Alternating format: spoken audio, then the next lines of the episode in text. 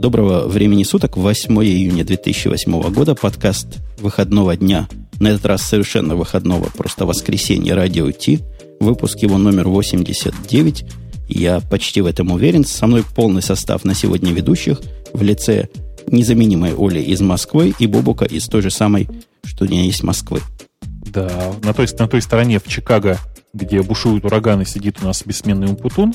Э, я думаю, что он и дальше будет с нами продолжать, э, не знаю, связываться, что ли, каждую неделю. Хотя вот в этот раз ну, просто совсем было все, все за то, чтобы не выйти совсем. На самом деле мы вчера не вышли, то есть в наш регулярный день в субботу, и в воскресенье была просто под ударом форс-мажора. Я совершенно без всякой задней мысли на сайте написал, на сайте, который radio-t.com, что выйдем в воскресенье, если не будет форс-мажора. И за 15, по-моему, минут до начала эфира отключился свет. Я не знаю, насколько во всем на Первиле, но у меня и у моих соседей абсолютно точно. Э, я просто я вижу тут некоторые пересечения с одной из наших тем, э, про которые мы очень хотели поговорить. Э, это, мне кажется, может быть неплохим таким бриджом к тому, чтобы прямо вот моментально впилиться в темы. Чувствуешь, о чем я говорю, да? Не чувствую, но давай, раскручивай идею. На веб-планете где-то числа, наверное, 5 или 6 проскочила замечательная новость о том, что китайские хакеры отключили свет в США. Не читал? Ну, как же не читал? Я ее писал практически в наши шоу-ноты. Поэтому твой вопрос риторический. Хотя да, писать писал, читать не читал. Кто-нибудь, кто ее читал, расскажите всей аудитории. Э, ну, в данном случае речь идет, конечно, немножко не о Чикаго. Э, речь идет о том, что некоторые по представлению спецслужб китайские хакеры некоторым, некоторым набором удачных действий очень аккуратненько отключили свет, я так понимаю, во Флориде. Флорида, в общем, достаточно далеко от тебя находится. Я не понимаю, как тебя зацепилось. Чего, чего вдруг у вас свет-то выключился? Ну вот я читаю статью, это написано на, во Флориде на северо-востоке США. К северу я хм. отношусь слабо, к востоку тоже не очень. Я скорее мид-ист. Может, добила лепестком до нас. Ну, собственно, ты, ты, ты не думаешь, что это тебя, на тебя китайцы напали? Приревновали, значит, к популярности радио Ти, и давай, раз, и свет выключили. Причем прямо, смотри, перед шоу. Ну, вообще все может быть. Китайцы, у китайцев этих, конечно, у них такое бомбовое, э, ковровое буквально отключение света всему району грохнули, лишь бы радио не произошло. Но мы их почти победили. И если бы свет не включился, мы бы устроили шоу на батарейках. Это было бы, по-моему, крайне круто. А тут вот сказано, можно было что бы, да. Китайцы украли коммерческую тайну, и одним из следствий было отключение электричества. Я вот немножко не могу понять, как следствие украдения коммерческих тайн стало отключение электричества. Ну, пароли так тоже коммерческая тайна, ты же понимаешь? Пароли от винды украли. Ага. Отличные винды главного, э, не знаю, как это, главного человека, сидящего на рубильнике. Стоите? А кто, кто там ругает у нас в чате, что все упало? Я не вижу, что ничего упало. Вроде бы все стоит, и китайцы, китайцы нам не мешают. Так что, так что все должно работать. Э, продолжая эту тему, серьезно говоря, глядя на фильмы, где китайские хакеры и русские хакеры и всякие другие вредные хакеры отключают компьютерными системами основные жизнеобеспечивающие системы, у меня возникает сильное опасение, что не так это все далеко от реальности. Варясь внутри этой компьютерной индустрии, мне сильно, сильное опасение вызывают вот перспективы. То есть добрался бы нормальный хакер с целью вот это сделать, мне не кажется, что его можно было постановить в массе областей. Но я не скажу, что он сможет атомные электростанции повзрывать удаленно. Я надеюсь, они от интернета подключены. Но, в принципе, общий уровень защиты, общий уровень компьютерной грамотности и качество кода вызывает ну, сильные опасения в нашей безопасности. Да, у меня точно те же опасения, потому что я тоже периодически значит, разглядывал, ну, в частности, например, некоторый объем кода, который управляет э, спутниками. И честно хочу сказать, что это качество, оно было сильно ниже среднего. То есть там, в общем, э, этим кодом занимались довольно странные люди, которые очень неплохие математики, но код, к коду их пускать просто нельзя. А вы помните, господа, историю, когда марсоход как-то глюкнул? Там тоже какая-то про- программная ошибка была, по-моему. Там была какая-то программная ошибка, причем какая-то смешная. Там это не та история, когда э, европейские и американские программисты не смогли договориться, не помнишь? И не помню, но помню, что ошибка действительно была смешная, и как-то ее издалека чинить смогли. То есть за это им хотя бы честь и хвала, что они предусмотрели ситуацию, когда необходимо издалека все это будет починить. Ой, ты знаешь, меня это, все эти удаленные консоли настолько радуют, я просто не могу передать как. Я на днях тут iPhone чинил. Ну, по SSH, представляешь, да? Заходишь mm-hmm. SSH на iPhone и давай чинить по полной. А, вообще страшное дело, особенно когда SSH, телефон сейчас находится у человека в руках, просто супер помогает. Надо тут сказать, что с, iPhone, с iPhone вообще вещь такая странная, у них есть дефолтный рутовый пароль. А, так вот, этот самый дефолтный рутовый пароль, он же у всех одинаковый, его же никто не меняет. Ну, хорошо, я у себя поменял, ладно. Я тут, простите за подробность, в офисе обнаружил у себя э, этим самым банжуром огромное количество айфонов. Ну, как огромное, наверное, штук, штук 5, наверное. И на каждый из них, представляешь, можно по SSH зайти с дефолтным паролем. Я тебе больше скажу. Это ладно. Дефолтный пароль. И я, например, тоже не знаю, какой у айфона пароль и где его менять. Бог с ним. Но вот когда я вчера где-то ждал свою семью и обнаружил вокруг себя 8 закрытых сетей, решил почувствовать себя хакером и взломать одну из них, взломать в кавычках, одну из, подключиться к одной из них. И из этих восьми сетей три назывались Linksys. Различные Linksys 1, Linksys 2, Linksys 3. Я методом буквально brute force подобрал пароль к двум из них. Ну, используя четыре варианта. Догадайтесь, какие. Дефолт, Linksys, что еще было? Админ админ, умница, и раз, два, три, четыре, пять, шесть. Ага, отлично. Какой, какой оказался пароль? Ну, у одной оказался linksys, а у второй оказался админ. Отлично. Отлично. Вот ну, таким образом защищается. Мне кажется, если, если вы ставите такой пароль, уж не мучайте ни себя, ни взломщиков, а просто оставляйте его открытым, да и все. Ну да, в общем, я, честно говоря, так и делаю. Я, правда, иногда все-таки смотрю, кто там, кто там ходит через меня в интернет, и периодически пришибаю некоторых особенно зажравшихся специалистов. Особенно а... активных коннектов. У меня есть наезд. Наезд на, на свой раутер, да не на раутер. Раутер я свой хвалю, а вот я видел недавно страшное. Обратил внимание, что мой... Как там мы не по темам идем? Наверное, мы еще не разошлись. Мне так кажется, вот, я обратил в... да. внимание, что интернет у меня стал тормозить и глючить. А поскольку у меня телефон теперь через интернет, ко мне невозможно было дозвониться. За это, конечно, руки отрывать.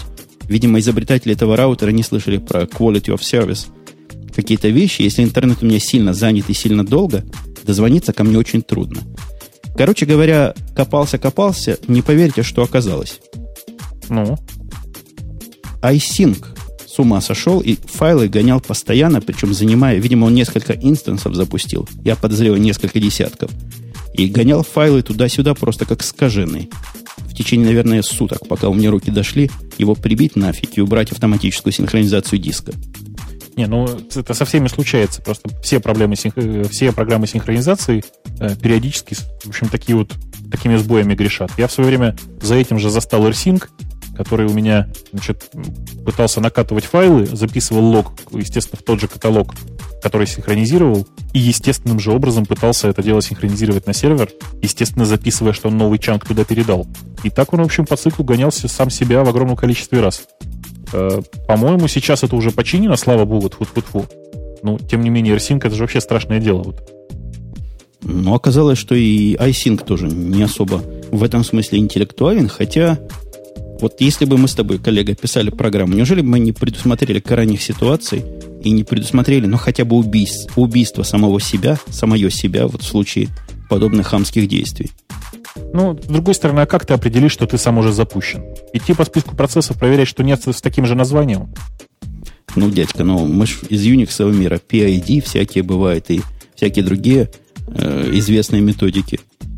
Ну, да, так, конечно же, можно. Можно действительно там складывать pit-файл куда-нибудь и просто за этим следить. Ну, понимаешь, как бы iSync писали люди, которые пришли немножко не из, не из юниксового мира.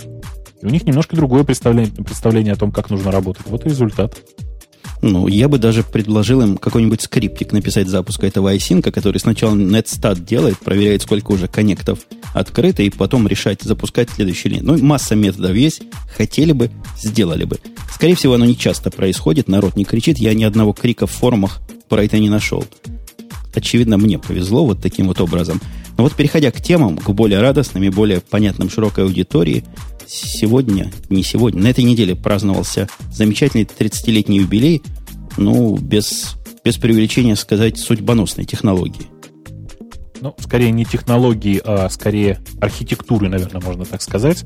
Речь идет о том, что э, 8, по-моему, числа можно действительно было честно отпраздновать э, 30-летие архитектуры x86, на которой существует сейчас, по-моему, подавляющее большинство десктопных компьютеров. Я думаю, тебя совершенно бесполезно спрашивать, общался ли ты с другими техно- архитектурами, потому что общался.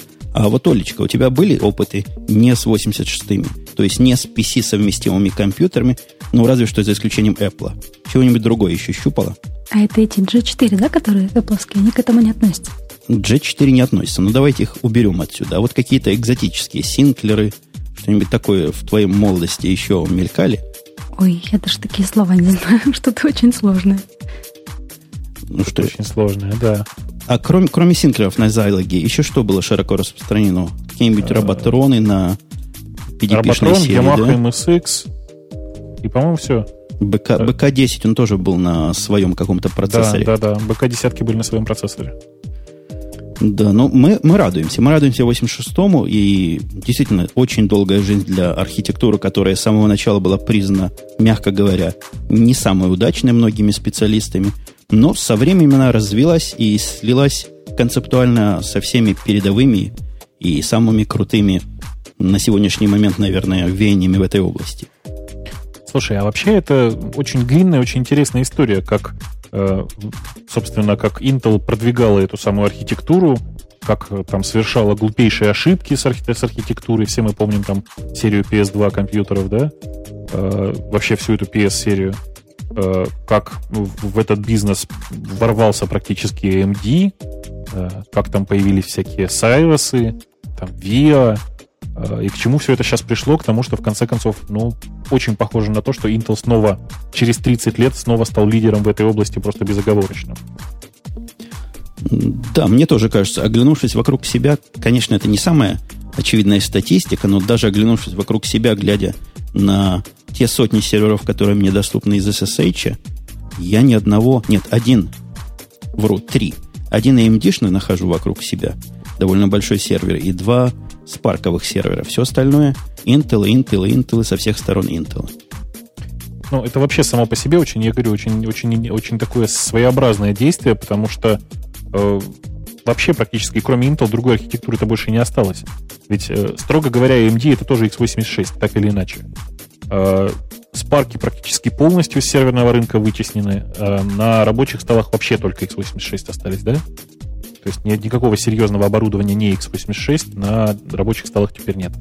Ну, последние отошедшие были как раз Power, Power всякие процессоры, и все, нету их. Ушли они далеко, хотя в подвале у меня один Power процессор э, Mac на Power процессоре стоит, правда не включенный. Или включенный, но совершенно ни к чему не подключенный. Ну вот, собственно, я говорю, это, это такая странная ситуация, когда, в общем-то, одна единственная архитектура побила все остальные, и глобально противников-то ведь этого нет. Э, конечно же, архитектура не самая лучшая, прямо скажем. У нее огромное количество там легаси проблем, которые остались со времен еще 80-86 и 286 машин. Э, и, не знаю, многие, и я в том числе, очень сильно сожалеют, что развитие Э, этой технологии пошло по линейке там Pentium 2, Pentium 3, Pentium 4, а не Pentium Pro, как, в общем, как, как очень бы хотелось.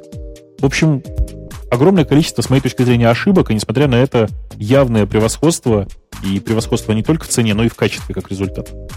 Откуда вообще вот такое превосходство? Допустим, если взять там ситуацию с Windows, да, она тоже очень сильно распространена, но постоянно кто-то пытается побить, выпускать что-то новое, там какие-то там идут терки с Linux и так далее. Вот, а тут что-то даже никто новые процессоры выпускать особо не хочет. Ну, не совсем так. Не, не выпускают процессоры для настольных систем. Это правда, и не особенно туда никто, в общем, не лезет, потому что смысла нет. Э, если в случае с не знаю, с Windows э, очень много проблем возникает с тем, что оно не так выглядит, оно не так работает, как надо и так далее, то э, с процессором Intel тут, в общем, ситуация-то простая. Что напишешь, так и будет. В конце концов, это всего лишь архитектура для самого нижнего уровня. Э, поэтому, ну, если очень хочется, можно, конечно, Spark поставить на рабочий стол, но ведь э, тут же проблема дешевизна сразу возникает. Все эти альтернативные процессоры намного-намного дороже. Альтернативные а процессоры. Надо. И софт разный тоже. Еще раз. Что сказала? Ну, софт тоже нужен разный, да, для разных процессоров. То есть, допустим, и Windows там тот же самый на всех на них уже не пойдет. То есть надо писать что-то отдельно.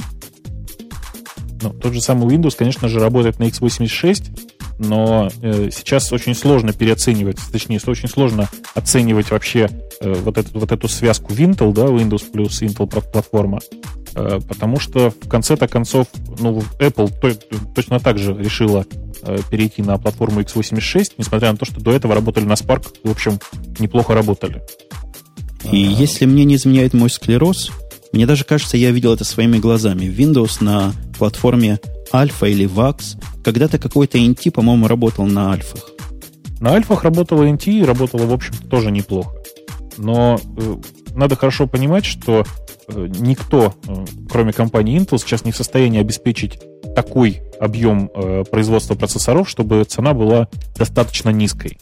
А процессор сейчас это все-таки штука довольно дорогая. Ну, он, то есть она не составляет, там, я не знаю, 50% от стоимости компьютера, но 10% составляет совершенно точно.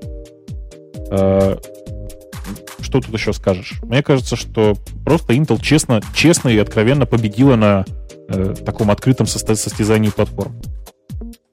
Я думаю, да, действительно. Поздравим x86 с днем рождения, всю эту линейку, и перейдем потихонечку к новым и более другим темам. Давайте железо немножко тронем. Мы мало железа трогаем, а тут у нас есть железо, про которое, видимо, Оля нам может что умное сказать, с одной стороны, а с другой стороны, вот те, которые в прошлом подкасте писали гневные комментарии «Палм не умер», Палм жив и вечно живой, и занимает чуть ли не весь бизнес-рынок, смогут, наверное, радостно потереть животы. Я про Trio 800W говорю.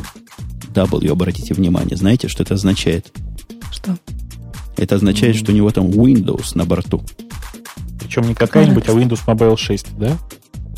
Ну, ну страшный он, страшный, по-моему, очень. А что специалисты в мобильных устройствах говорят? По поводу его дизайна или там... Ну, вообще, что, что за девайс? Мне он тоже выглядит страшным. Я его в руках не держал, но картинки его, конечно, ну, 19 век. Конец 19 ну, да, века. Да. Он выглядит как какой-то древний старый телефон, вышедший неизвестно когда. Ну, по характеристикам так. Ну, в общем, по сегодняшним меркам такой самый стандартный коммуникатор, то есть Windows Mobile 6.1, процессор 400 МГц у него, по-моему, камера 2 мегапикселя, экран 320 на 320, так, что у него там с памятью? 100 мегабайт плюс 170 мегабайт, Wi-Fi, GPS, USB. То есть, в принципе, начинка-то такая неплохая, но все это можно купить и в другом, более приятном корпусе. Другом, более приятном корпусе. С полной клавиатурой. Да вполне можно. Надо ну, на Яндекс.Маркет зайти, сделать подбор по параметрам, все будет. Ну, я как-то пробовал, просто они все такие страшные, ты знаешь. Почему-то все современные клавиатурные, вот, э, собственно, коммуникаторы, они все такие страшные. Я не знаю, что а вообще происходит на этом рынке. Э, но я, я, вот я, я не понимаю кучу вещей. Например, очевидно, что этот телефон позиционируется какая-то такая бизнес-модель, да? Зачем в ней фотоаппарат? Ну, объясните мне. Чтобы было. Чтобы было, я понимаю, да. Плюс, плюс 10 долларов себестоимости и плюс 100 в стоимости конечного, конечного устройства. А, зачем Тут так... Даже... Э, да, да, да, да ни в чем-то конкретно проблема, он как-то весь сделал. Вот эта вот кнопка управления круглая какая-то дурацкая. Все вот эти вот клавиши, софт-клавиши по бокам, они просто вот сам дизайн, можно было это сделать лучше, но какой-то он неприятный вообще. Вот тебе, Бобук, отвечает в чате, документы фотать, и я немножко не соглашусь. Действительно, фотоаппарат есть и в бизнес, известных бизнес BlackBerry, во всех есть фотоаппарат. И это юзабельная штука. В том смысле, что доску с какими-нибудь графиками сфотографировать или какую-нибудь презентацию, вполне читаемо получается, тут же по имейлу отослать кому надо. То есть я бизнес-применение это, этой камере пару раз, наверное, находил. Слушайте, а что, у вас э, камер, камер, говорю, у вас досок, где кнопочку нажал и бумажка выехала с распечатанной доской, не бывает? Ну, наверное, и такое бывает. У меня в кабинете такого нет. То есть у тебя все такое low-tech, да? То есть вообще как просто так... Совершенно вот такое low, а иногда настолько low становится, когда какой-нибудь индюк придет в гости и начнет не тем маркером писать, потом все конторы от, оттираем эту доску. О, всей конторой. То есть ты прям вызываешь всех своих подчиненных, и они, значит, вытирают всю доску. Ну, конечно, не царское дело доски вытирать. Ты, ты, ты что, как начальник доски вытираешь, что ли? Ты меня удивляешь. Ты знаешь, знаешь, иногда случается. Черт. Какой Надо, позор. надо, надо. Я, я понял, нас... я теперь буду всех, да, я буду, буду подчиненных теперь заставлять. Вот эта тема про Palm, она оказалась не совсем про Palm, потому что, на мой взгляд, Palm это скорее программная а, операционная система и программная платформа, а здесь, ну, Win, Win Mobile устройство еще одно. Но вот зато Оля нашла телефончик, который, наверное, для многих будет близок к идеалу. Многие говорят, хотелось бы телефон, у которого экран на одну строчку, черно-белый, и вообще простой, как дверь, и стоит 2 копейки. Вот нечто такое Олечка нам нашла. Ну, наверное, даже еще круче. Это ты про самый дешевый смартфон, да? Я не знаю, насколько его смартфоном называть можно, но вот это устройство, которое выглядит как... И... Трудно даже сказать, как что.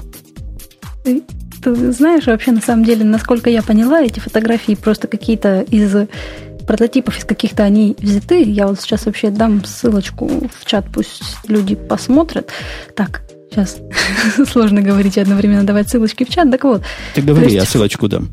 Да, фотки похожи, что они не, еще пока не официальные, то есть не предоставлены производителям, а откуда-то там их выпали они.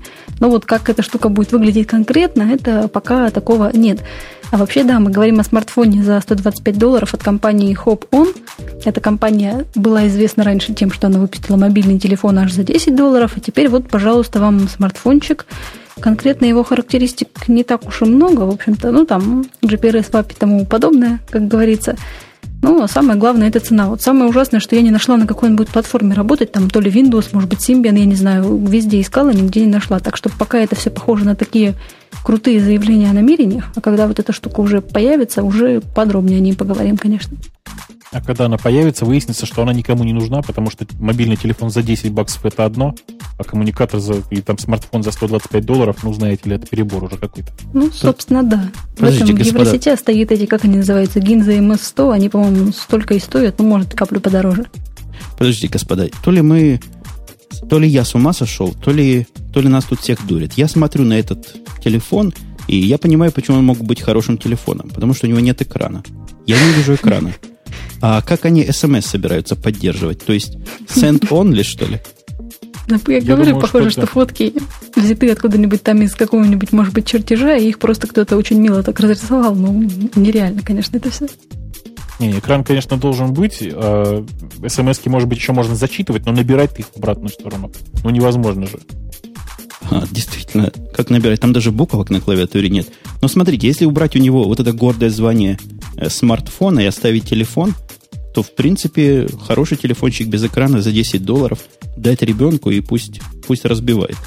Скажи, ну, нет, за 10 говорят... долларов, да, за 10 долларов был старый-старый хопон, э, который ничего не умел, кроме как звонить. У него вот именно так. То есть и у него официально было написано, что он смс не, не умеет, не поддерживает. Угу. Все про этот телефон, как его основное достоинство, говорят, что он такой противовес айфону. Знаете, в каком смысле? В том смысле, что он распространяется абсолютно где угодно. Купить его можно без всяких контрактов, просто где захотите. Взламывать его не надо. Программы на него, если ставятся, то ставятся безо всяких проблем. Ну и вообще, как один из этих, как они называются, представителей данной фирмы, что он сказал, вам, мол, купите себе этот телефон, и если вы свой iPhone, например, там утопите в ванной или еще что-нибудь с ним сделаете, то вы по этому дешевому позвоните и закажете себе новый iPhone за 500 долларов. Вот какая большая польза. Ну, х- хорошее дело. Хорошая бизнес-ниша.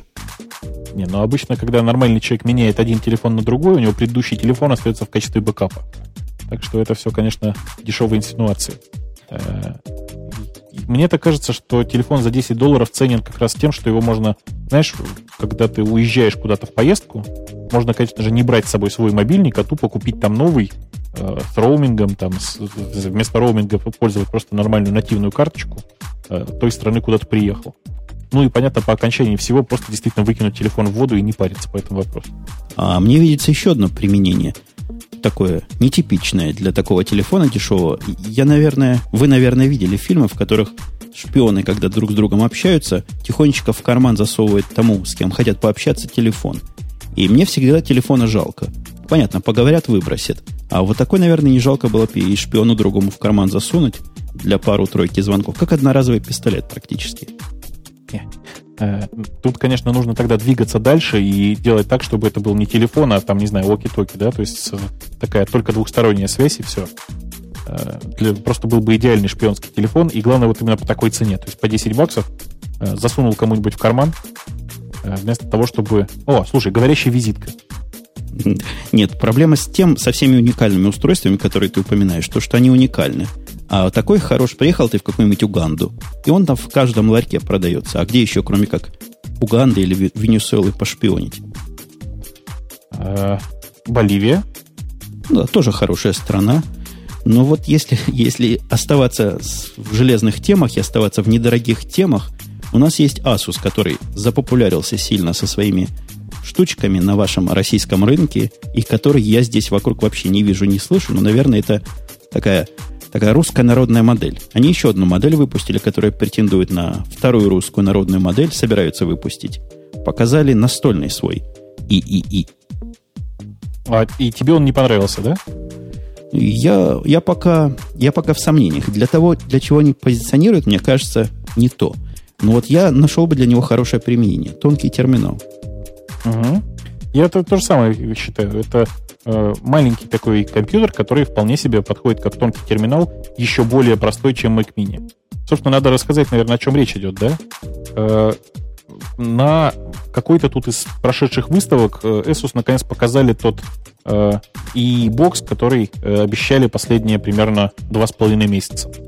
Э, выглядит оно примерно как э, Mac Mini, то есть это компьютер без всего, такой маленькая коробочка, э, тоньше, чем Mac Mini, наверное, больше похожа по формату на Apple TV даже.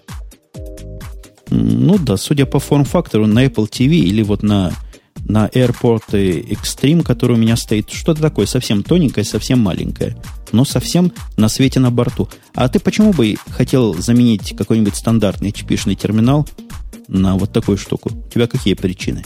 Ну, во-первых, эта дура не должна шуметь. Ну, а терминалы вообще без охлаждающих элементов, которые HP продают. У меня другая проблема. Они необновляемы абсолютно. У меня ну, стоит такой понятно, терминал, да. который автономно работать может только с XFCE, такой древней версии, что мы с тобой тогда еще не родились. Ну, я думаю, что мы, конечно же, уже, уже тогда родились, и Женя немножко преувеличил. А, собственно, этот Asus, конечно же, это обычная, просто обычная машинка. Э, на нее, наверное, отлично встанет какой-нибудь Ubuntu, э, на котором отлично поднимутся какие-нибудь там стандартные Xorg-овские, собственно, реализации X11. Э, я так понимаю, что это атом платформа, а значит, там, в принципе, не самая, не самая ужасная видеокарта встроенная. В общем, мне кажется, что это просто оптимальная вещь для терминала.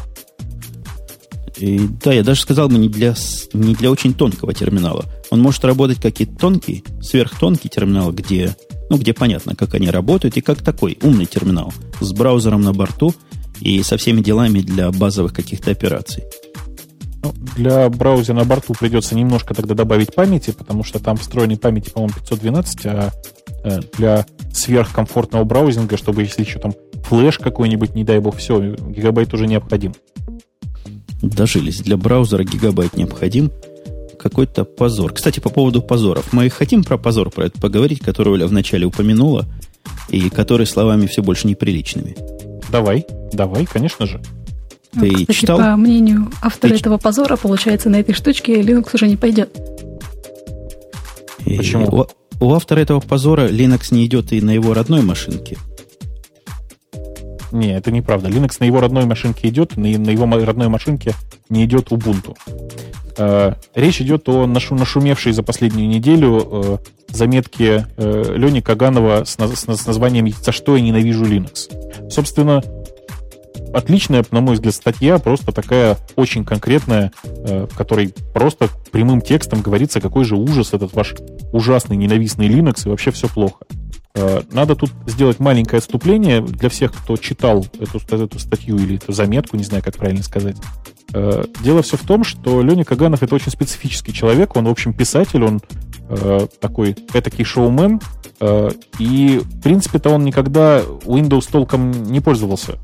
То есть у него всегда был на рабочем, на рабочем столе Linux, и там, если не Linux, то FreeBSD, и, собственно, он с, с этой операционной системой он живет очень давно. И ни на что ее менять он, к сожалению, не согласен. Э, поэтому у него есть полное право написать статью с надписью «За что я ненавижу Linux», потому что он никуда от него все равно не денется. Ну, согласись, какие-то наезды у него. Не, я во многом согласен. Я согласен о том, что современные Linux плохо работают, когда мало памяти, с одной стороны, с другой стороны, ну и что?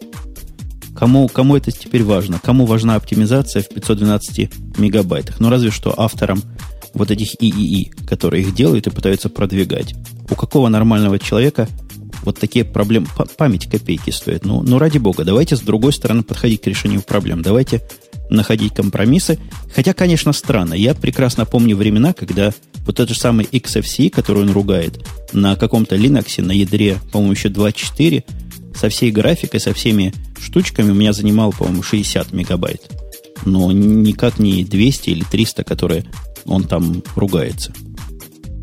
Еще раз, он просто очень большой максималист. У него там действительно у родителей или, или еще где-то там стоит машина, которая там, я не знаю, э, Pentium 2 с 256 мегабайтами. И он хочет, чтобы эта машина по-прежнему работала.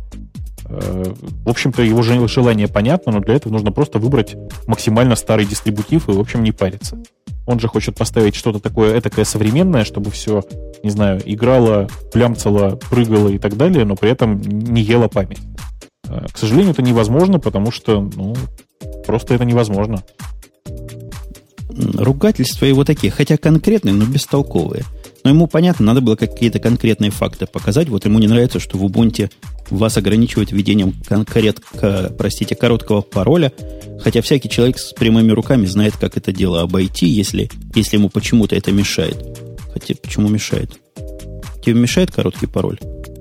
Да нет, мне он не мешает совершенно, но э, Леня, он же не технарь, и, в общем, с достаточно большой вероятностью ему просто, просто было, ну, там, не совсем понятно, куда лезть, чего лезть, лезть. В общем, мне кажется, что это отличная публицистическая статья, э, в которой масса эмоций и довольно мало э, о реальном положении технической стороне, так сказать, этого вопроса.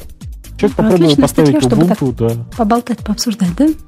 Ну, мы это и делаем, собственно. Человек поставил Ubuntu, и э, ему не понравилось. Вернулся к своему любимому Alt Linux. Ну, у меня аналогичные, по, как по, у него, да. По поводу от Linux он дает совершенно конкретные проблемы, которые, на мой взгляд, несовместимы с тем, чтобы на него вернуться, как то попытка апдейтиться из репозитория приводит к конфликту библиотек. Я такого уже давно не видел. Чтобы я сделал ям апдейт или apt-get или еще что-нибудь, и чтобы у меня все сломалось. Ну, это, это мне кажется серьезнее, чем шестибуквенный пароль. Ну, видишь, э, собственно, этот Alt Linux, он э, развивается достаточно динамично, и, конечно же, э, без учета того, что пользователи будут постоянно, что пользователи не будут постоянно апдейтиться. И действительно, после, после свежей установки апдейтиться, в общем, довольно тяжело, там очень-очень много нового приезжает, а разработчиков там, в общем, мало, и подумать обо всем этом они, в общем, не успевают. Мне кажется, что это, ну, не то чтобы нормальная ситуация, а это типичное проявление вот того самого, что я называю блеска нищета open source. С чем трудно спорить, с тем, что он говорит про Debian. Когда я первый раз на, на Debian переходил годы назад, меня вот тоже поразило. Вот это изобилие, 20, тогда не было 28 штук CD, но было, по-моему, 12 или 14. И глядишь на это дело с раскрытыми глазами, не очень понятно, а что, собственно, загружать. Какие-то у них там сиды, какие-то, я не помню, кто еще тогда были. Чего загружать и чего простому человеку ставить. Ну, Debian, он же ведь не для людей, он для тех, кто хочет повозиться с Linux. Debian это что-то вроде Генту? Э, нет, это противоположная сторона. Это антигенту, я бы сказал. Э, ну, антигенту где... это Ubuntu, получается, где все само работает, нет? Да нет, что ты. Но там, это папа там другое анти. практически, Друг... или, или мама убунтовый. Это, ну, я не знаю, папо или мамо. Ну, в общем, что-то такое, да. Debian отлично себя показывает на серверах, а вот на десктопе, я не знаю, с ним действительно тяжело, э, особенно для новичков. Ну, я для Оли поясню. В принципе, анти, видимо, коллега Бобук имеет в виду, что концепция Debian в том, что компилировать, наверное, не надо вообще никогда, а нужно все исключительно из пакетов ставить. Репозиторий пакетов правильных у тебя огроменный, есть решительно все. И я так понимаю, с этой стороны он анти в твоем понимании. Ну, он э, анти в том, что у него везде есть своя такая система, да, если э, в Gentoo есть там один гайдлайн, гайдлайн, а все остальное ты можешь делать как хочешь, то в Debian есть на самом деле глобально ровно один путь, как двигаться.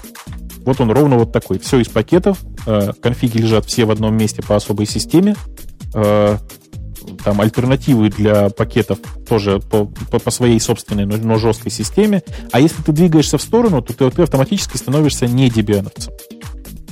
Становишься убунтчанином. ну, скорее нет, становишься просто каким-то абстрактным линуксоидом. Э, при этом я знаю огромное количество людей, которые живут на Debian на рабочем столе, и, и им кажется, что все комфортно. Понимаешь? Но, в конце концов, я знаю, что существуют такие йоги, которые на гвоздях спят, им тоже комфортно говорят.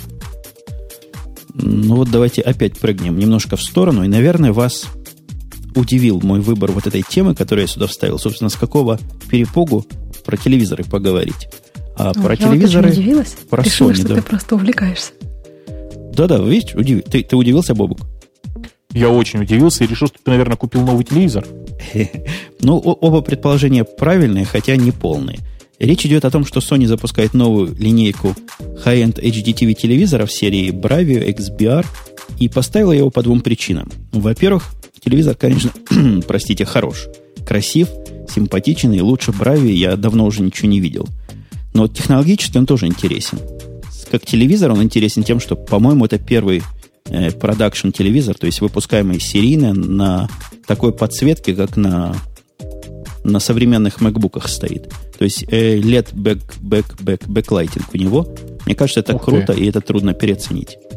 Слушай, а там, это... то есть там, там тоже сейчас стоят LED-лампочки, да? Ну вот в этом то поставили, есть... да, LED-лампочки. Ну, ты понимаешь, это значит, да, что... он сам светится как-то? Он, да, у него это такая своя... Для того, чтобы, собственно, эта матрица работала, нужна подсветка. Вот эта самая подсветка, она сделана на LED-технологии, и главный-то ее плюс на самом деле не в, ну, там, не в качестве подсветки, а в том, что это э, те самые зеленые технологии, да, которые так любит Apple. Э, Sony очень тоже очень, очень много пыталась размахивать флагом экологической чистоты, и кажется, вот они опять сделали шаг в эту сторону. Я скажу больше, Оля. Во-первых, он действительно лучше показывает. Этих ледов там много, это раз. И светятся они равномерно, это два. А то, что три, их можно селективно подключать, выключать и регулировать. То есть в том месте, где с подсветкой ламповой или какая там у них обычно бывает, в общем-то, сделать ничего нельзя. Подсветка, она либо есть, либо ее нет. Либо она тише, либо она громче. Здесь можно частями. То есть, есть у тебя какой-то серый кусок, ты можешь там подсветку. Ну, не ты, а телевизор может подсветку отрегулировать. Это широкие возможности новые дает в обеспечении качества картинок, особенно таких сложных картинок, где какой-то кусок должен плавно стать ярче и темнее не на всем экране, а где-то в углу или в середине. Не, ну, еще есть один очень важный момент, что с такой подсветкой наконец-то на телевизоре можно увидеть действительно черный цвет. Это вообще очень большая проблема была традиционно для телевизоров, что черный не был нифига черным, а был темно-темно-серым. Здесь просто как бы выключается подсветка, и получается нормальный совершенно такой, э, не знаю, конкрет, конкретный черный цвет, таки, такого, как бывает выключенный экран. Мы тебе убедили, Оля, что следующий твой телевизор должен быть XBR Sony Bravia? Да, я уже даже об этом задумалась. Они от 19 до 70 инчев бывает, но я не поэтому его сюда привел. Несмотря на все наши хай-технические разговорчики про подсветку, для меня самым интересным оказалось, что к нему сзади по-моему, в этой статье как раз ни слова не сказано, прицепляется модуль. Насколько он опциональный, я не знаю, но модуль подключается другим концом к интернету. По-моему, даже wireless может подключаться, хотя голову не дам на отсечение, и ваш телевизор становится YouTube-браузером. То есть им просто не дают покоя лавры Apple TV, и они решили напрямую подключиться к YouTube. Ну да, у тебя YouTube из коробки, кусок Apple TV из коробки, и вот такой телевизор интеллектуальный с выходом в интернет. О боже, 90, говоришь, дюймов, да? Ну, а 70 дюймов? До 70. 70 дюймов тоже очень много. То есть 70 дюймов, э, HD качество, HDTV, да, с полной поддержкой HD. При этом вот эти вот ужасного качества ютубовские ролики. В чем, в чем подколка? Я просто я что-то не понимаю. Ты знаешь, я как человек, э, пользующий Apple TV, скажу, что не все ролики ужасны. Встречается там много контента э, в смотрибельном качестве. Бывает, конечно, вообще ужас. Такое впечатление, что там 60 на 60 точек, и оно растянуто на 40-дюймовый телевизор. Можете представить, как далеко надо отходить, хоть чтобы что-то понять. Но бывает и нормальный контент. Не HD, конечно, но вполне нормальный. Не, ну я просто ужасом представляю. На 70 дюймах Э, смотреть э, ролики даже, даже в том, что называется там high quality в случае с YouTube, знаешь, да, то можно выкачать ролики в, таком, в, нормальном, в нормальном качестве, если они, конечно, в нормальном качестве были закачаны. Э, все равно это будет ужасно просто. Ну, наверное, если 70 дюймов, у вас должна быть квартира, соответственно, 70 метров или что-то в этом роде, чтобы издалека посмотреть. Это у нас коллега твой по Яндексу Грей, большой специалист в расстояниях. Он нам бы все рассказал. Но как-то я, я его сегодня хотел пригласить, но не нашел.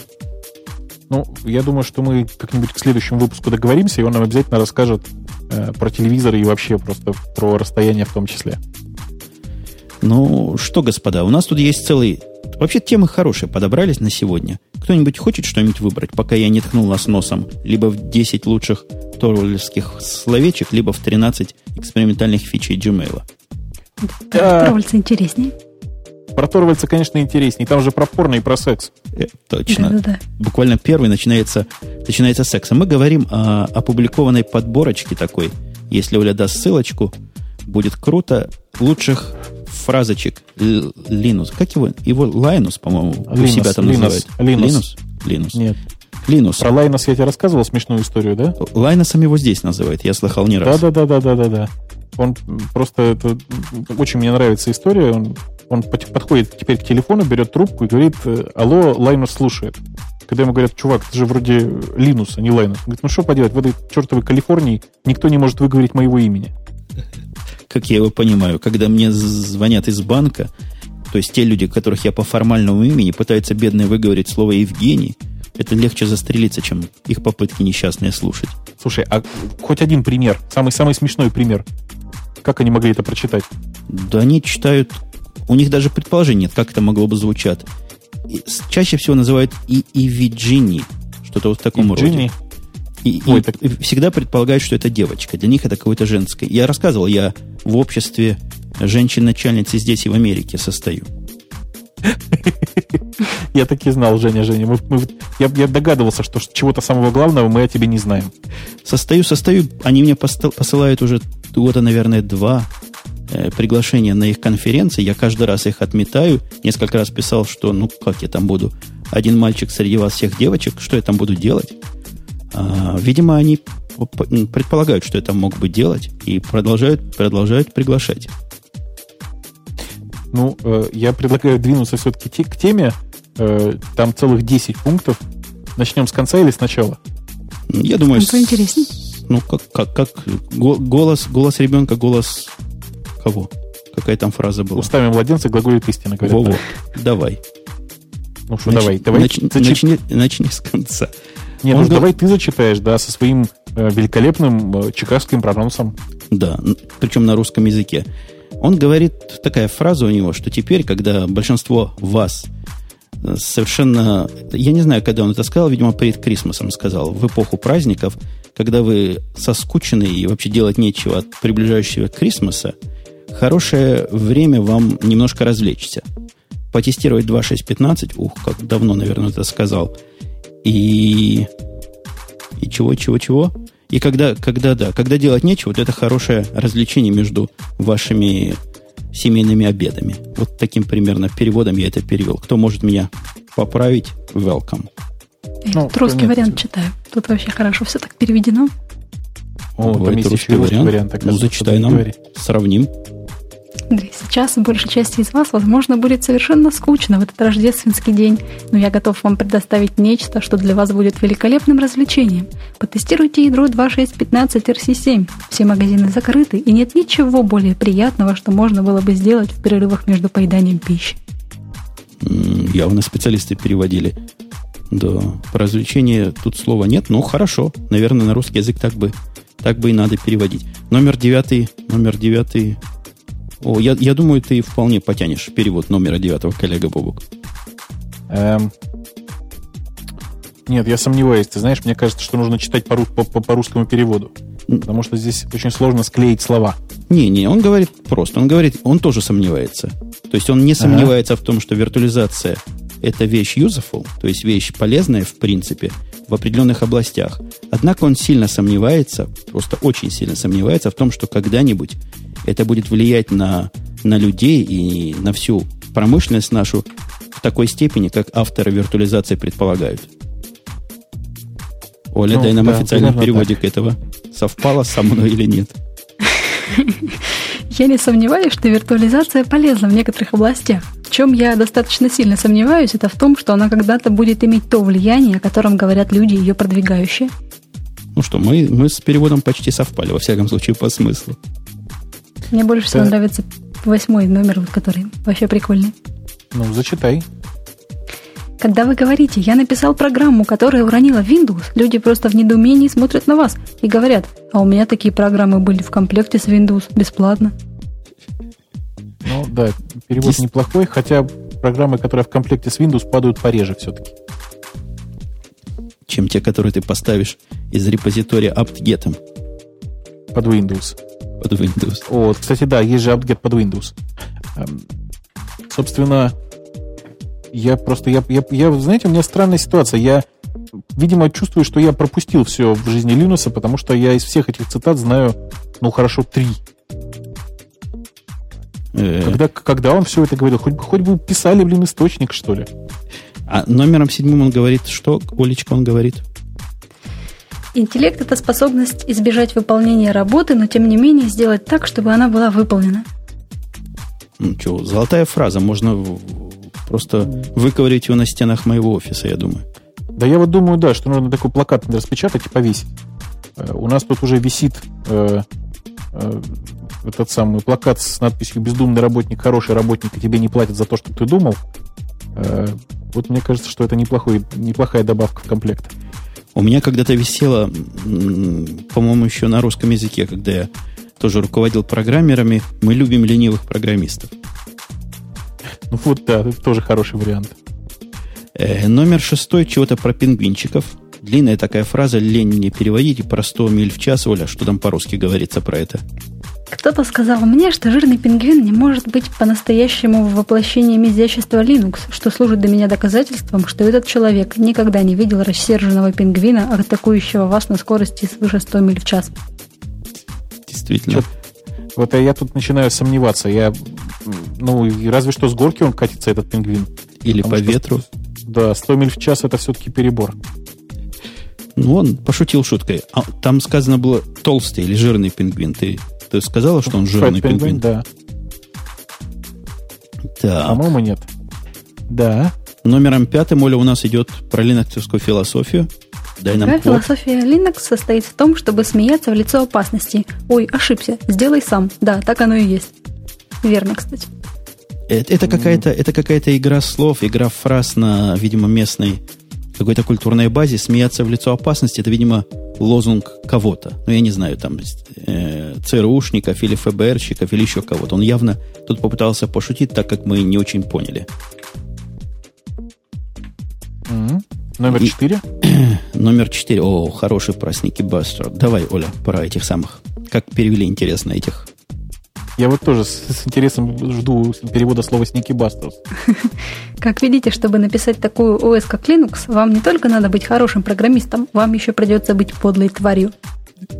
Я бы сказал отъявленным сукиным сыном. Вот что-то по смыслу было бы ближе. Да, да, да, да, да, да. Ну, третье понятно, что его зовут Линус, он говорит, и я ваш бог. Я уверен, они также перевели у тебя, Оля, да? Да, мое имя Линус, и я ваш бог. Вот смотри, как мы совпали. Номером вторым, номером вторым, ну что, мы это не раз говорим, и Линус тут нас тоже поддерживает. Оля, фразочку. Microsoft это не зло, просто они делают дрянные операционные системы.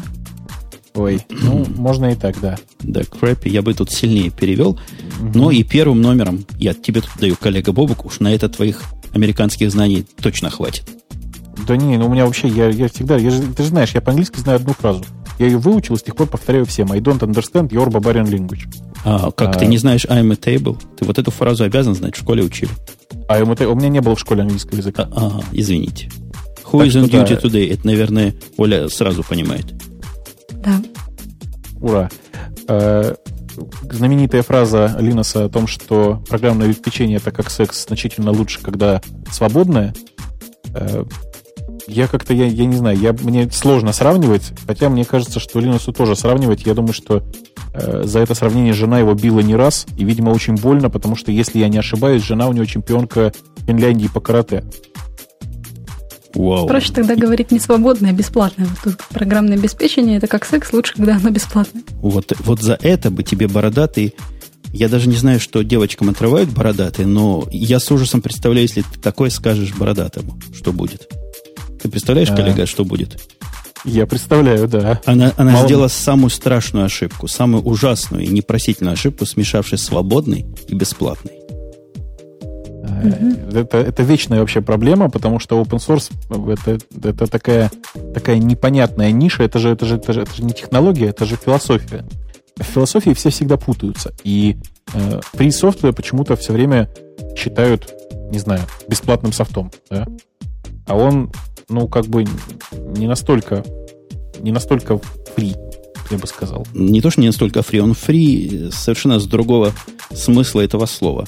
Он, это другая категория свободности, но об этом мы уже как-то говорили, не будем повторяться. Новых наших слушателей посылаем, опять же, на радио Тип послушать старые подкасты, где был специальный ликбез «Свободный не есть бесплатный, бесплатный не есть свободный». У нас есть Adobe, который порадовал еще на прошлой неделе целым рядом продуктов. Я не знаю, заходили ли вы или нет на Adobe. А кроме того, порадовал совершенно удивительным неадобовским сервисом. Э, я задумался, а какими, каким он, какими он продуктами порадовал, кроме э, этой самой, кроме звуковой будки?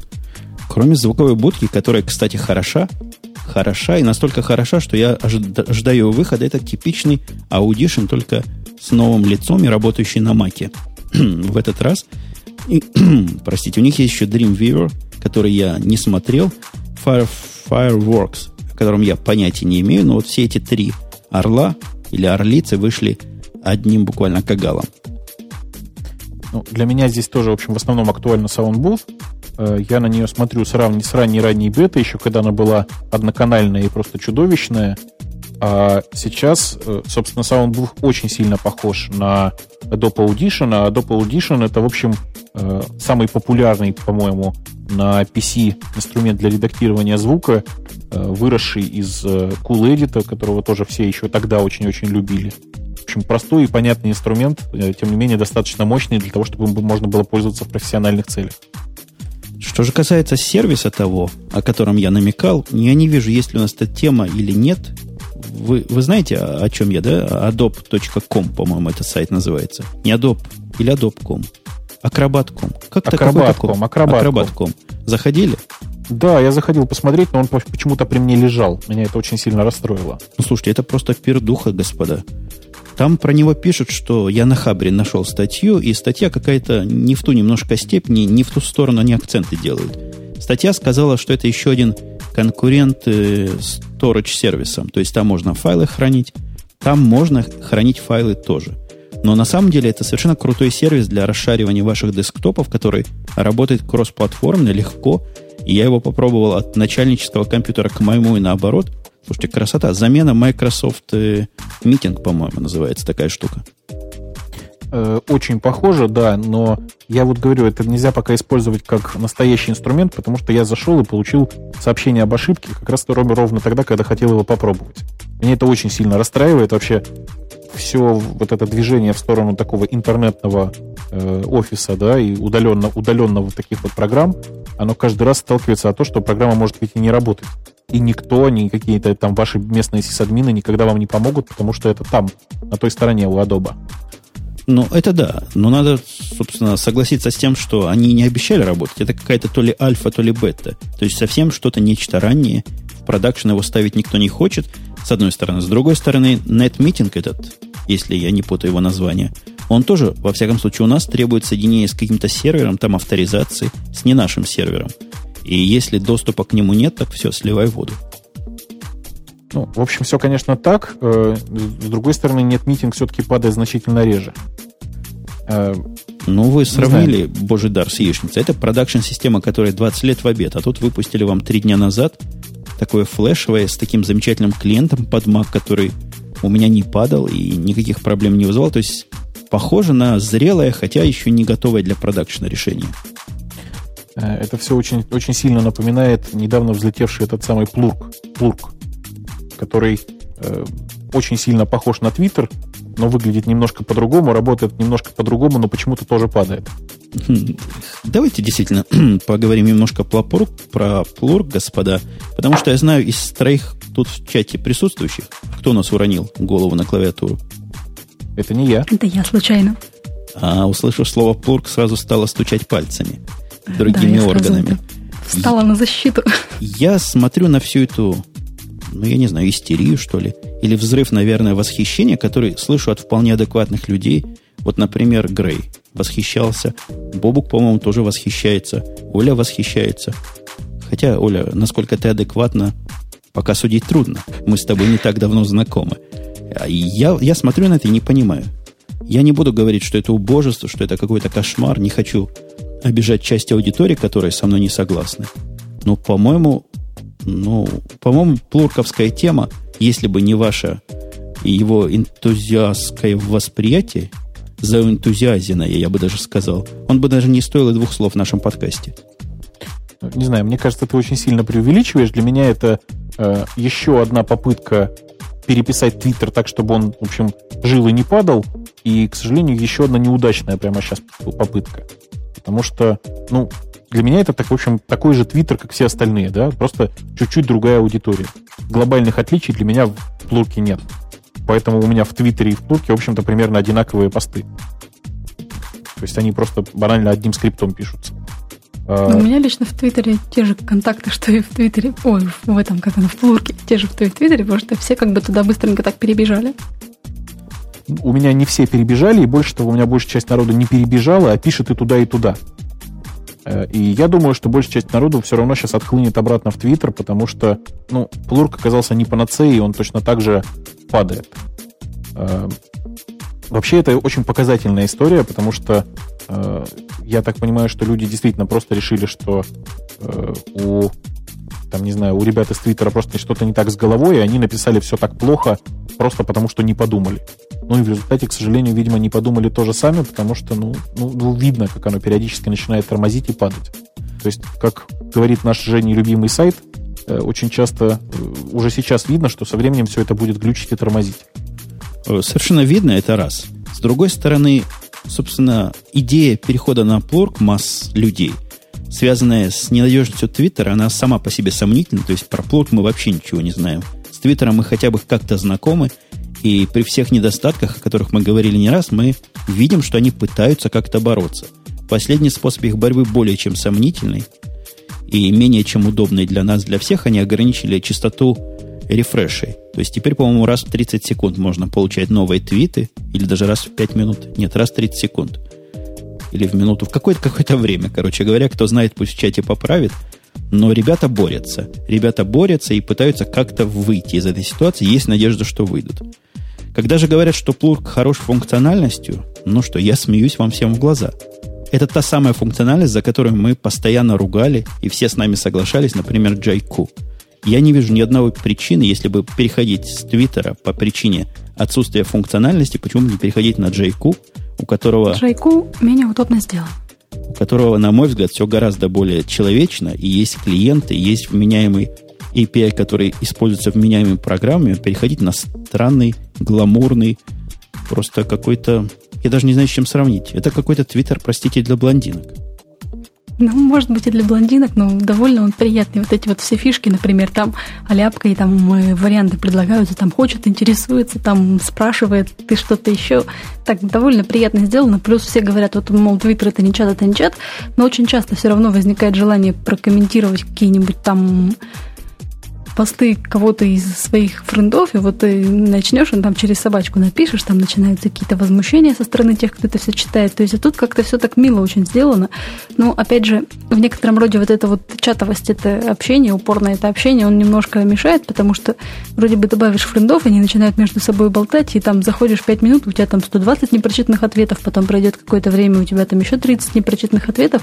Как-то, конечно, первый день, когда я для себя эту систему открыла, она у меня скушала очень много времени времени. Но вот все-таки, повторюсь, приятная она очень в общении, приятный интерфейс, и как-то так достаточно интересно с ней работать. Так что не знаю пока еще. Работать с этой системой не надо, с ней надо развлекаться. А вообще, ну, э, вот. вся, вся, вся эта эйфория, конечно, вокруг, вокруг Плурка меня там впечатляет своим размахом, потому что очень много народу с криками побежало «Ура, ура, плурк, плурк!». Э, при этом, ну, я честно не могу понять, а зачем это все? Я не знаю, зачем комментарии к записи. Потому что, ну, та, та, тот способ комментирования, который предполагает Twitter, мне кажется, намного более очевидным. Э, это намного более похоже на чат, чем э, плурк. А мне, в общем, на от Твиттера именно вот этого смотри. и нужно, чата. Разворачиваешь ты пост, а у тебя там внизу идет такой маленький чатик действительно. И вот как бы смотришь и общаться уже можно буквально там группами организованными, уже интересно. Слушай, смотри вот внимательно, мы сейчас в чате, у нас там сидит почти 100 человек. Тебе нужно там какие-то комментарии к каждому сообщению? Так нет, дело не к каждому. Тут с каждое сообщение это как мини-топик, допустим. И на этот мини-топик все начинают отвечать, общаться между собой. И это удобнее, чем в Твиттере, потому что ты там болтовню в Твиттере, ты ее не посмотришь, она там разорвана вся. А тут все вместе как бы удобно. Так люди, когда общаются, у них разорвано все, понимаешь? У них нет топиков. И именно поэтому... В данном э, случае да. общаются на топики, на посты конкретные, на плурки, на эти самые. Вообще, я, я, я, я да. внедрюсь и скажу два, две вещи. Во-первых, концептуально, мне кажется, это как раз то самое, что плурку бьет. Для общения вот такого, э, чатового, и есть другие сервисы, есть другие способы, есть масса других известных альтернатив. И мне кажется, совершенно обоснованно Twitter вот этого не ввел и не вводит. Но если вам это надо, действительно, то Джайку вот это имело с самого начала. И при том, что оно имело с самого начала, не получило никакого уж такого серьезного распространения. Хотя, повторюсь еще раз, если переходить то на Джайку, он сидит на гугловых серверах, я в последнее время ни разу не наблюдал его диких задержек вот в нативном сервисе. Он плохо доставляет внешние сообщения, но мне кажется, это специально сделано, чтобы не кросс-постили и не наслаждались его функциональностью извне. Да ну, я, мне кажется, что все это лишняя совершенно функциональность. И не будем забывать, что есть еще Pounce, который еще более продвинут и там э, насыщен функциональностью, нежели там все эти плурки и, и собственно, джайки. Э, зачем все это? Мы шли в Твиттер для того, чтобы отказаться от э, бешеного количества фич и перейти к минимализму. Зачем же мы его раз, раз, раз, расширяем, этот круг, собственно, функций? Да, я, я, я, я согласен, что тут минимализм страдает. Я Твиттер полюбил, в конце концов, за совершенно четко выраженную концепцию, без ничего лишнего. И единственное, что мне в Твиттере не хватает, это не хватает надежности сервиса. Все остальное меня устраивает. У меня та же самая история, разве что, э, наверное, еще более такая явная. У меня периодически стал выпадывать твиттерифик строго из-за того, что, э, собственно, Твиттер не отдает ему посты. Очень грустно, неприятно, и если там я мог, могу чем-то ребятам из Твиттера помочь, ну, кроме как тем, чтобы отказаться его читать, то вы просигналите как-нибудь, что ли? Там, в общем, русский, оказывается, тоже есть. Твиттерифик 3.1.1.1 какой-то вышел, который решает проблему слишком сильных рефрешей частых и помогает ее обойти. То есть не запрашивая его так часто, как тебя метят как спамера или как слишком активного пользователя. Действительно помогает. В том случае, если он у тебя стоит на одном компьютере. У меня компьютеров, как ты понимаешь, три, Э, и меня, в общем, банит очень часто. Я уже думаю, что надо, наверное, открутить на проверку хотя бы раз в 10 минут уже, но не получается чата тогда, понимаешь, не получается вот этого э, активного общения. Да-да, у меня та же самая проблема. Я поставил на 5 минут, и чего-то не хватает. Хотя банить перестали совершенно очевидно. Ну и то, слава богу, мне кажется, что тему плурка мы покрыли на 100%. Э, даже, наверное, перевыполнили план как будто бы, как будто бы нам эту тему проплатили. Но сказали мы разного про него. Давайте про пиратов поговорим, потому что тема, она мне тоже близка немножко. Я не пират, но тема близка. Blu-ray и HD DVD, откуда HD DVD они взяли авторы этой статьи, помогут выжить пиратам. Утверждает статья на, на веб-планете, по-моему. Э, статья на веб-планете, по-моему, обсуждает статью в «Коммерсанте». Э, действительно, статья в «Коммерсанте» была очень странная. Я совершенно не понимаю вообще, о чем она там и о чем говорит человек, э, который написал эту статью. Больше того, у меня четкое ощущение, что этот человек тоже не понимает, про что он написал статью. Идея, в общем-то, примерно понятная. Э, так как сейчас очень активно идет продажа DVD и вообще всего контента на DVD, то Blu-ray вообще вполне себе поможет пиратам выйти на, на следующую какую-то Э, большую нишу и продавать еще больше, еще там, еще красивше, э, намного активней. Мне кажется, что это какой-то, не знаю, человеческий маразм. Э, какая разница, на каком носителе они это продают? В конце концов, они с тем же успехом могут переместиться в интернет и продавать все в интернете. Собственно, смотрите, допустим, вот э, цены на DVD, они когда-то были очень дорогие, на лицензионные, сейчас как-то это со временем все становится более дешево, и уже, в принципе, без проблем можно покупать лицензионные диски, да, вот, но при этом распространяется, к примеру, Blu-ray, Blu-ray он весит столько, что его, допустим, просто так. Ну вот да, почему, например, люди стали покупать лицензию, они, и почему они перестали покупать пиратские диски? Во-первых, потому что лицензию можно купить, а во-вторых, потому что все это можно скачать в интернете. Вот, а Blu-ray из интернета как бы фиг скачаешь, весит он много, и поэтому как бы вот э, если пираты освоят Blu-ray, то и они, как сказать, заново, можно сказать, воскреснут. Дело в том, что блюрейового контента очень-очень мало. И э, выехать на этом контенте довольно тяжело, Э, в общем, количество людей, которые сейчас пользуются Blu-ray, оно, в общем, исчисляется в России, я думаю, ну, тысячами максимум. Ну, хорошо, пусть будет 10 тысяч, да? Э, поэтому на них сейчас денег особенных не сделаешь. И большая часть этих людей, понятно, не поскупятся купить легальные совершенно диски.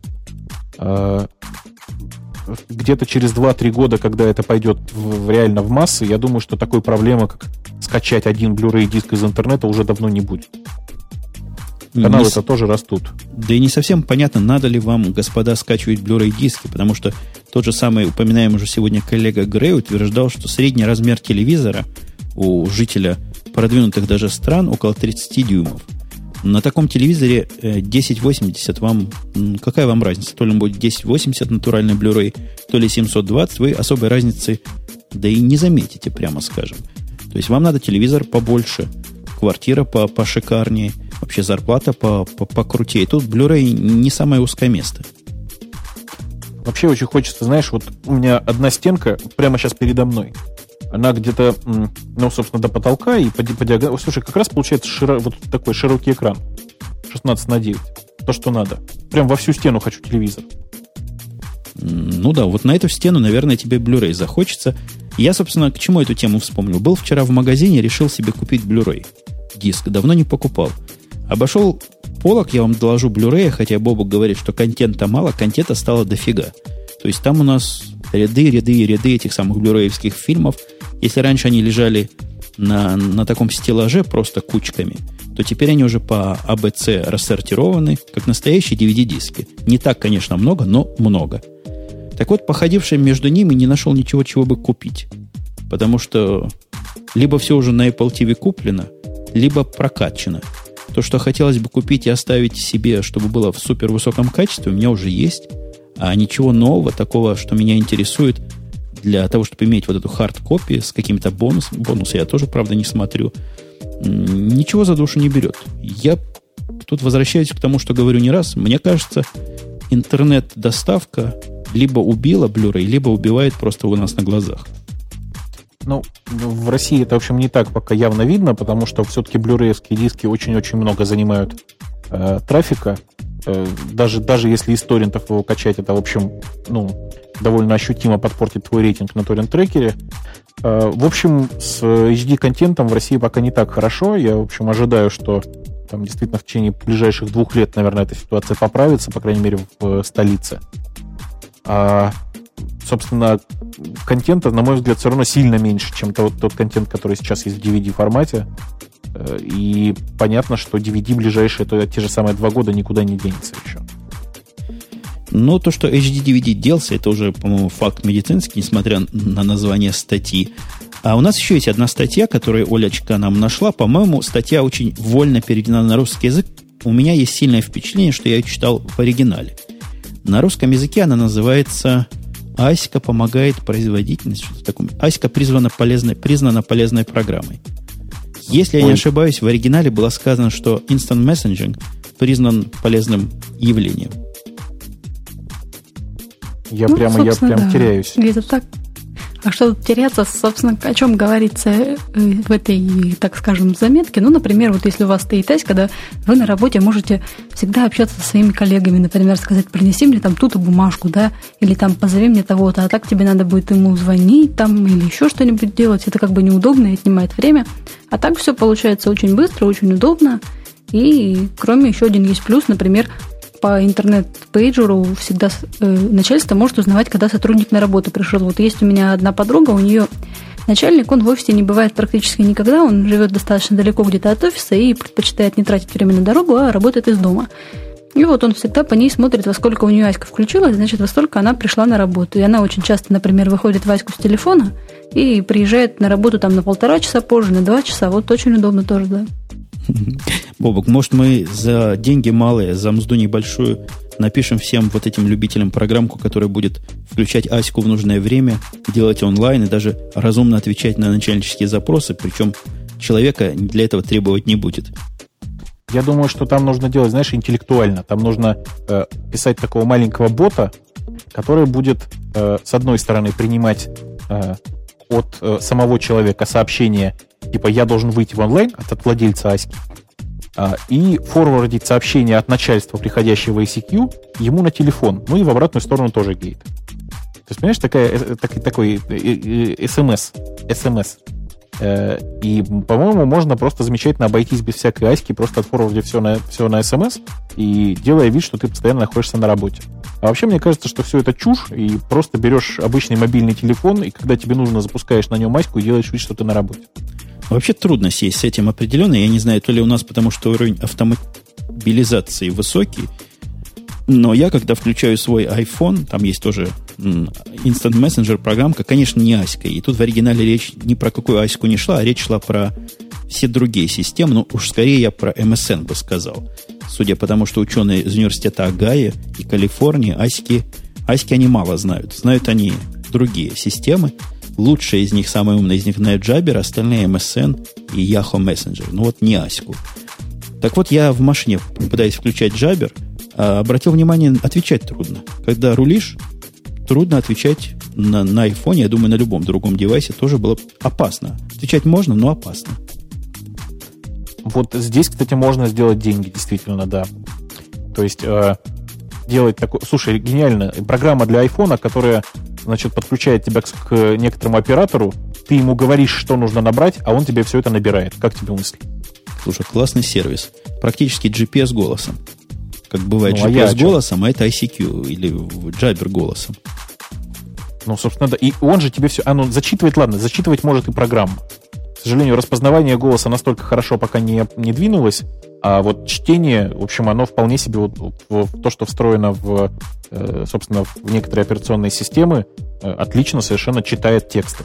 Пусть они английские читают, этого уже достаточно будет хорошие идеи у нас возникают, и я думаю, ты тоже согласишься, что Джабер, я про Аську вообще молчу, но Джабер полезная вещь в хозяйстве в нашем рабочем. Но у нас Джабер это просто производственный кусок станка моего. Я его включаю утром, выключаю вечером, и масса сообщения внутреннего по Джаберу происходит, массу времени экономят. Ну, те, кто говорят, лучше позвонить, они не очень понимают нашу программистскую и архитектурно компьютерную специфику. Гораздо проще и гораздо быстрее во многих случаях написать сообщение. Ну, у нас-то понятно вообще, у нас э, там внутри компании прямо целый культ джебера, и большая часть народу сидит в, на нашем внутреннем сервере. Э, все, все, в общем, общаются в основном через него, и у нас сделан там, специальный, специальный метод сбора логов, для того, чтобы человек в любой момент мог прочитать свои логи и там поискать по ним и все посмотреть. Не только со своей машины, но и там, не знаю, удаленно с другой машины. В общем, мы это сделали все для того, чтобы внутри у нас Jabber прямо вот э, был главным рабочим инструментом. Э, и очень сильно помогает, потому что у нас сейчас офисов несколько, и каждый раз звонить бесполезно. Поэтому я у себя, честно, в качестве главного телефона всем даю свой мобильный, а в качестве главного контакта всем выдаю свой джабер, и очень помогает. Собственно, вот эти ученые из Агая, они сказали, что э, должны работодатели обратить внимание на полезность инстант-мессенджеров и начать их как-то более активно использовать. Вот, наверное, им нужно как раз опыт Бубука привлечь, сделать внутренний инстант-мессенджер и посмотреть, как люди на это отреагируют. Да, а внешне То есть, чтобы, Который чат, наружу не выходит. Вот такой вот надо. Ну, тут, собственно, опыт Бобука не нужен, потому что это довольно простое решение, которое э, осилит любой э, начинающий системный администратор. Да даже администратора особого не надо. Идите на Google, покупайте Google for Apps, вам там будет Jabber сервер ваш как бы внутренний, который вы только изнутри сможете на него заходить.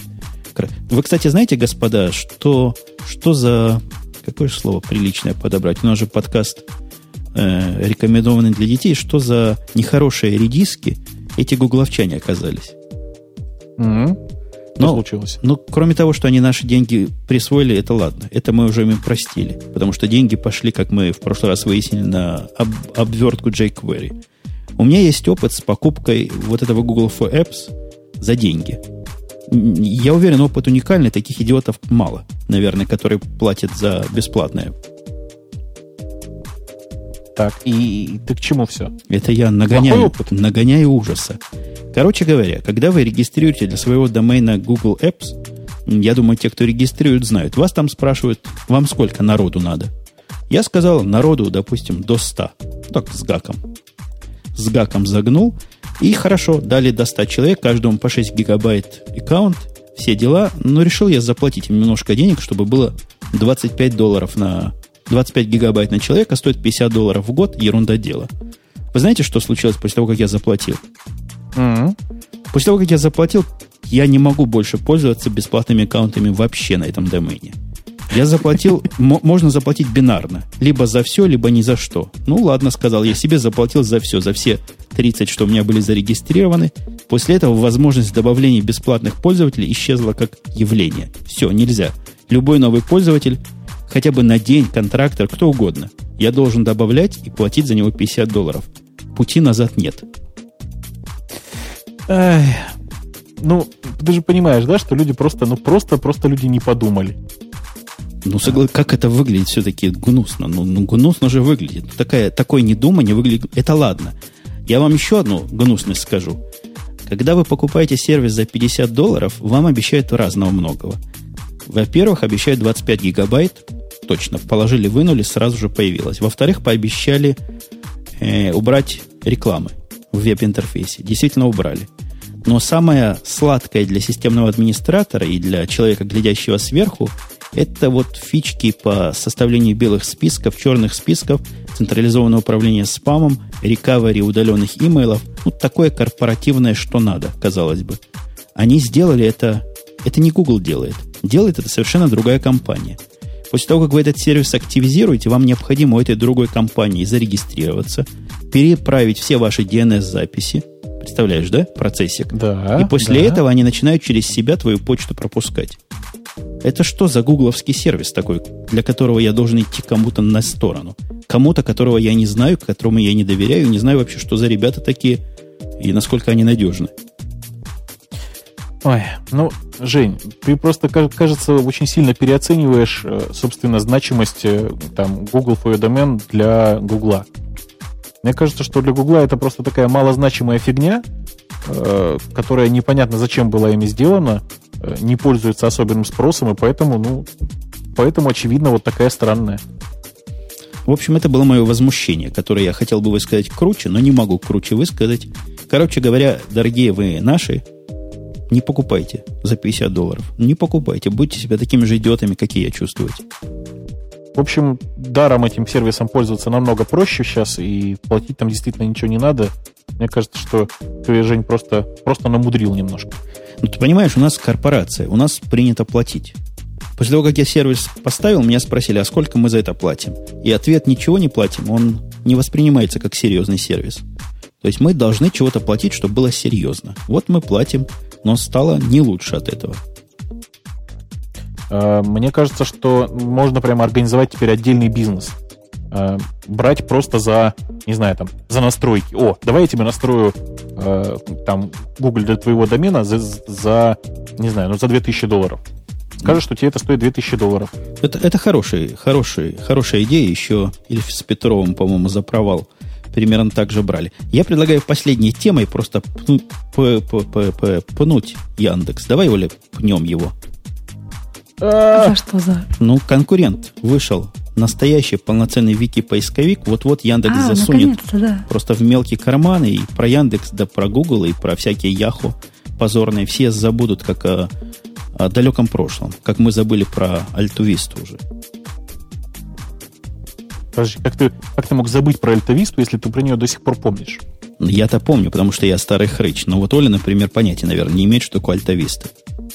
Ну, я на уроке информатики что-то про нее рассказывали, а так, да, и, наверное, и когда-нибудь то же самое будет и с Яндексом, потому что, да, социальные поисковики рулят.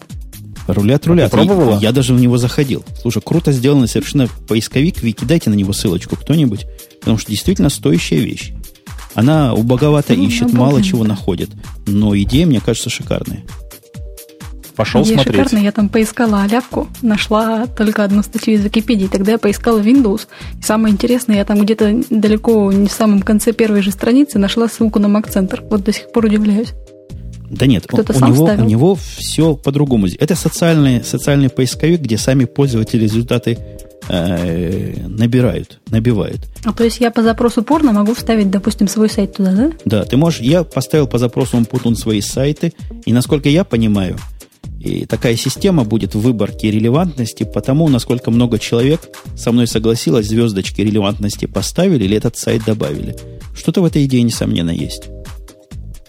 Ну, я вот э, только что проверил свой любимый запрос, написал порно и увидел статью из Википедии, английскую статью из Википедии Григорий Голицын. Э, я не знаю, при чем он тут. Э, собственно говоря, я вообще слабо представляю, э, какое отношение он имеет к порно и почему вот такой замечательный результат. Тем не менее, пока... Ну, давайте хотя бы английский попробуем. Давайте попробуем английский. Порн пишем. Порн. Сразу куча сайтов, которые перечеркнуты, показываются у меня лично. У меня тоже, да. Вот а, а перечеркнуты это они зачем? Ну, видимо, они забанены или закриканы слушателями, простите, читателями, поисковикопользователями. И вот так они подчеркнуты. Там можно зайти, логин сделать и указать в сеттингах не показывать удаленные, не показывать забаненные. Что-то прямо, прямо как-то вот я... Не знаю, нет, вот пока что по взрослым запросам чудовищный поисковик. Посмотрим, что будет дальше. Хотя мне-то казалось, что как раз вот в этой области социальный поиск должен был зарулить просто по страшной, со страшной силой. Мне, я как раз в сторону будущего смотрю. Сейчас он ищет, так себе прямо скажем, но уже что-то ищет. И мне видится потенциал у этого дела очень интересный. Социальный поиск – это новое и весьма и весьма перспективное, с моей точки зрения, направление.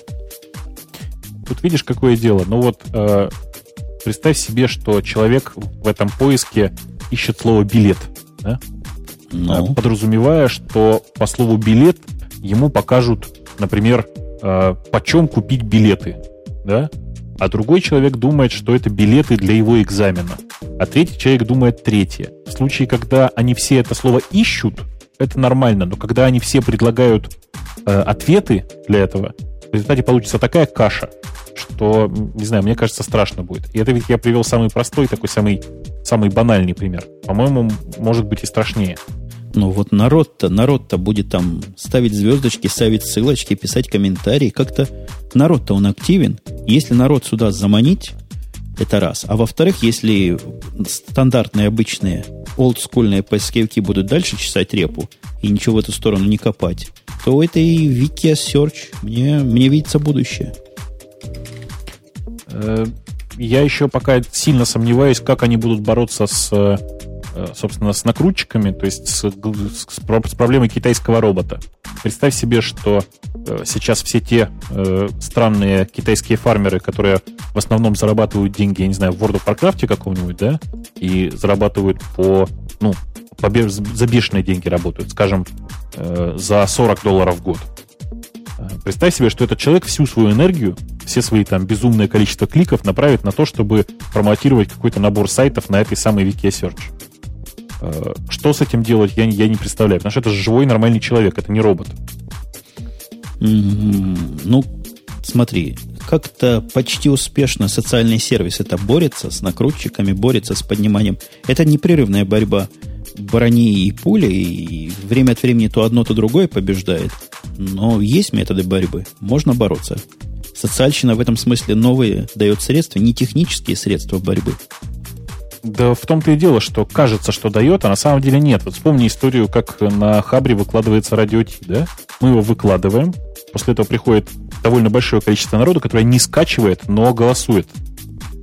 Ну, Причем голос, голосует просто потому, что ну вот, вот как бы вот это оно. А если я там на самом деле выложил не радио Т по этой ссылке, а они не скачали, не послушали, но проголосовали, Понимаешь? И, вот это та же самая ситуация. Я, конечно, понимаю, но в этом случае я всегда объясняю тем, что сейчас нас слушает сотни людей, может, это они пришли.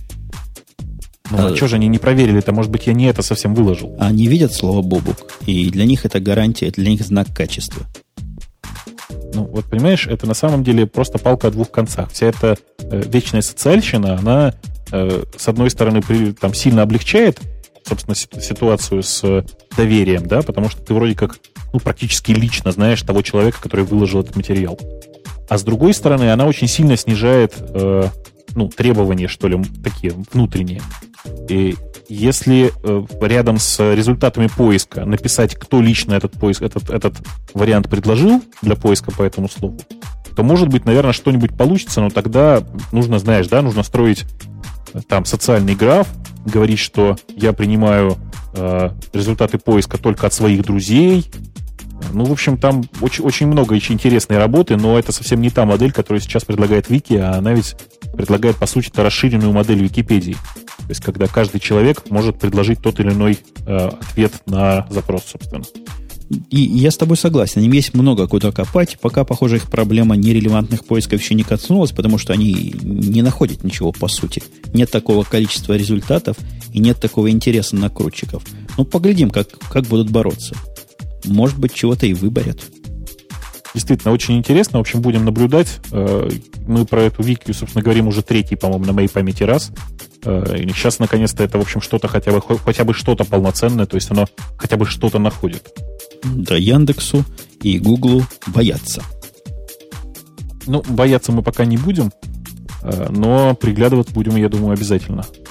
У нас что-то в чате происходит странное. То ли набежали слушатели, читатели журнала «Хакер», там через слово «журнал Хакер», «журнал Хакер».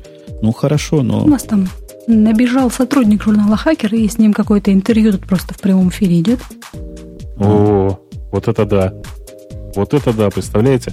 Слушайте, дай-ка я так тоже что, если кто хочет что-то спросить, Хакер. давайте спрашивайте, дорогие ведущие. Да нам, собственно, не особо есть о чем журнал Хакеры спрашивать. Э, ну, можно их разве что поблагодарить за то, что они нас выкладывают на своих дисках. Это да, это плюс. Говорят, главред. Ну, мало ли, мало ли кто говорит. Главред из журнала Хакер. Привет. Хорошо, что пришел наш послушать. Мы ничего плохого сегодня про журнал Хакер не говорим. Мы, кстати, еще кое-что сегодня не говорим, но про это мы тоже промолчим. У нас не есть, говорим, да. У нас есть слушатели. Вы помните, слушатели, те, которые вот там с другой стороны провода, с другой стороны MP3 эм файла находятся, и они присылают темы. Прислали на этот раз такое количество тем, что я даже не знаю, что с ними со всеми делать, глядя на время, которое мы в эфире. Мне кажется, что надо просто потихонечку свернуться, для этого посмотреть на тему пользователей э, и, пожалуй, что все остальное оставить на следующий раз, если, конечно, у нас на следующий раз хватит на что-нибудь, кроме, э, сами знаете Т- чего. Того, о чем мы не говорим. У нас есть... Ну, давайте, кто-нибудь, выбирайте темы. Чего бы мы хотели использовать? Ну, дамы вперед. Дамы? Ох, так, одну секунду, что-то мне так... А, ну мне понравилась тема от Красного Ежа про то, что к 2012 году интернет прекратит существование, в смысле свободный интернет, и рассказывается там о том, что провайдеры, значит, сейчас там где-то подковерно встречаются и согласовывают такую большую страшную как сказать, большой страшный ужас, и что они хотят нам предложить. Они нам хотят предложить интернет-сайты по подписке. То есть там самую маленькую подписку мы получаем там какие-то ложовые сайты, там самую большую побольше сайтов и более крутых, и вот так далее и тому подобное. То есть сейчас что-то мы все разбаловались, ходим где угодно, деньги платим мало, и в общем вот так вот. Ага. Ну, в общем, кажется, что ты, в общем, все уже рассказала. Мне-то кажется, что это полный бред. Э, теория заговора, в общем, никому еще на пользу не пошла, хотя посмеяться и поулыбаться можно. Это примерно, наверное, те же самые люди, которые мировое закулисное правительство организовали. Вот кто там, 300 или 700 или 900, которые всей экономикой всего мира крутят. Наверное, они же интернет прикроют. Я что-то не совсем понимаю. Кто это объясняют, как э, они хотят защититься от падения прибыли. С чего у них вообще прибыли-то будут падать? Зачем нам сайты по подписке? Сайты по подписке нам для того, чтобы мы тратили хоть куда-то деньги. А то ишь на халяву интернетом пользоваться. А, то есть там за 500 рублей, да, такие кучу интернета нам дают. Сами же дают-то не давали бы тогда, чего уж они так? Хм. ну, они, в общем, идут к тому, чтобы повышать собственные прибыли без особенных, без особенных дополнительных затрат. Ну, бредовая совершенно теория заговора. То есть и 2012 год так как-то они просчитали. И эти самые масоны, я даже подозреваю, не только масоны за этим за всем стоят. За кулиса мировая стоит. Ну, вот Красный Еж нашел такую тему любопытной, хотя, хотя я, пожалуй, не стану голосовать за, за лучшую тему дня. Не, а мне вот очень нравится история о том, что платформа Facebook теперь стала open source. Вы читали, нет, как она стала open source? Нет. Ну, если очень вкратце, Facebook выложил некоторое количество сорцов, которые позволяют, э, собственно, распарсить некоторое количество этих дополнительных форматов, с помощью которых... Так, Короче говоря, они выложили набор сорцов, которые позволяют на вашем сайте теперь использовать фейсбуковские приложения. То есть, по сути, все, все, то, все тот огромное количество приложений, которые были написаны для Facebook, вы можете теперь использовать и у себя тоже. Э, это попытка такая проконкурировать с Open Social. Там огромное количество каких-то непонятных слов, вроде FB Open, там э, CPL, FBML, в общем, какое-то полное FB я считаю просто. Они как бы такой API с SDK опубликовали, да? Своему всему хозяйству. Да, примерно так. Э, на самом деле этого действительно достаточно, чтобы вставлять э, эти самые виджеты, как я и говорю, они называют аппликейшены. Э, в общем, ничего интересного, как мне кажется, пока не произошло. Посмотрим, как публика на это отреагирует. Прямо сейчас я не вижу особенного такой вот эйфории вокруг этого дела. А по поводу эйфории Nginx, Nginx это произносится, я правильно произнес? Engine да, Nginx. да? Угу. Он преодолел, преодолел рубеж в 2 миллиона сайтов. Он у нас тоже появился. Я тут нашел у себя в своей соседней от себя группе ребята используют Nginx этот как э, load balancer. И говорят, хорошее дело, работает как часы, можно ему доверять. То есть то самое место, в которое в узкое место, его можно ставить в узкое место. Это, по-моему, очень высокая характеристика. Ну, э, я, честно говоря, не готов его использовать как балансер. Для балансера, в общем, есть гораздо более удобное средство. А вообще это действительно очень интересный э, HTTP-сервер, э, и не только HTTP-сервер. Э, в общем, очень интересная действительно программа.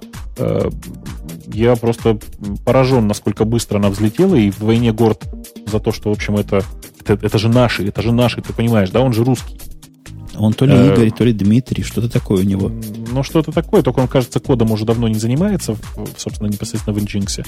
Э, тем не менее, архитектура, в общем, очень правильная, архитектура примерно такая же, как у LATTPD, которым, в общем, предпочитаю пользоваться обычно я. Э, мне кажется, что ну, можно за ребят только порадоваться. Обзор изменений — это, в общем, дело десятое тому моменту, как мы выпустимся, я боюсь, что выйдет очередная версия, и в общем, изменения от предыдущей версии будут еще больше. Э, хочется только пожелать, чтобы ребята работали поактивнее, потому что там еще огромное количество э, мест, в частности, мод в SGI для работы с питоном. В общем, он требует доработки, доработки, доработки, доработки. Ну вот еще одна меленькая тема такая. Нет, до того, как я меленькую тронуть пользовательскую, есть еще от Art Linux. Наверное, Оля нам может цвет пролить на это. Слияние Sony Ericsson и... Это HTC или NTS? Как тут написано? HTC. HTC. Верить этому или нет? Скажи нам. Верить или не верить? Ну, фигня это все. Конечно же, это из серии про мировой заговор провайдеров интернет-связи и прочие разные приколы. Ну, кому-то из... Даже не знаю, можно назвать это человека аналитиком, или это просто кто-то там выпил с утра и подумал, хорошо бы было бы. Ну, решили, что Sony Ericsson и HTC собираются объединяться по той, ну, по той причине, что Sony Ericsson дела в последнее время идут не очень хорошо. Они даже ушли на пятое место по результатам первого квартала среди производителей мобильников и вперед пропустили LG. И вот так вот все у них плохо, и теперь их будет покупать, значит, HTC, и будут они там развивать умные, неумные и прочие разные телефоны вместе. Ну, в общем, на самом деле, по общим оценкам все это, конечно, фигня, и не более чем просто такая интересная мысль, так что я думаю, особо этому внимания уделять не стоит. В общем-то, особенно нам с вами, да, вот HTC это там крупнейший производитель телефонов с Windows Mobile, Sony Ericsson это просто крупнейший производитель телефонов. В общем, смысл-то им объединять. Но в свое время никто не понимал смысла объединения Sony и Ericsson. Тем не менее, это произошло. Э, в общем, слухи, конечно, сейчас пока очень-очень такие дальние, но чисто теоретически это произойти и правда может. А у меня с другой стороны вопрос к господам соведущим. А с кем бы вы хотели этот Sony Ericsson слить, будь на то ваша воля? Мне кажется, есть хороший кандидат. Его с Палмом слить вместе. и, и, и слить потом. Ну, Мне кажется, Sony Ericsson неплохая самодостаточная компания. Телефоны они выпускают замечательные, как в плане интерфейсов, так и в плане начинки. Так что, я думаю, дела у них будут нормальные. Надо так чуть-чуть поднапрячься, и все будет хорошо. Ну, если чуть-чуть поднапрячься, то не всегда бывает все хорошо. Э, собственно, там Я не думаю, что они сейчас том состоянии, что им с кем-то объединяться. Вот, допустим, Motorola сейчас как бы там реально плохо. Они могут, конечно, там продаться, отдаться, а вот Sony Ericsson, ладно, пускай пока проживет так. Ну, Motorola не то чтобы очень плохо, плохо мобильному подразделению, Motorola. В остальном у них все хорошо. А, что тут еще Михаил пишет? Вышел version up. Э, действительно, на сайте versionup.com лежит э, такая симпатичненькая мордочка для Subversion.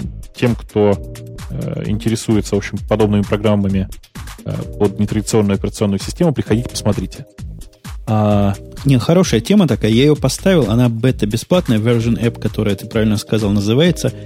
Они пошли не в сторону гламурности, как сказано здесь в статье, а в сторону минимально достаточной функциональности. В этом клиенте есть, наверное, то, что надо 95% пользователям.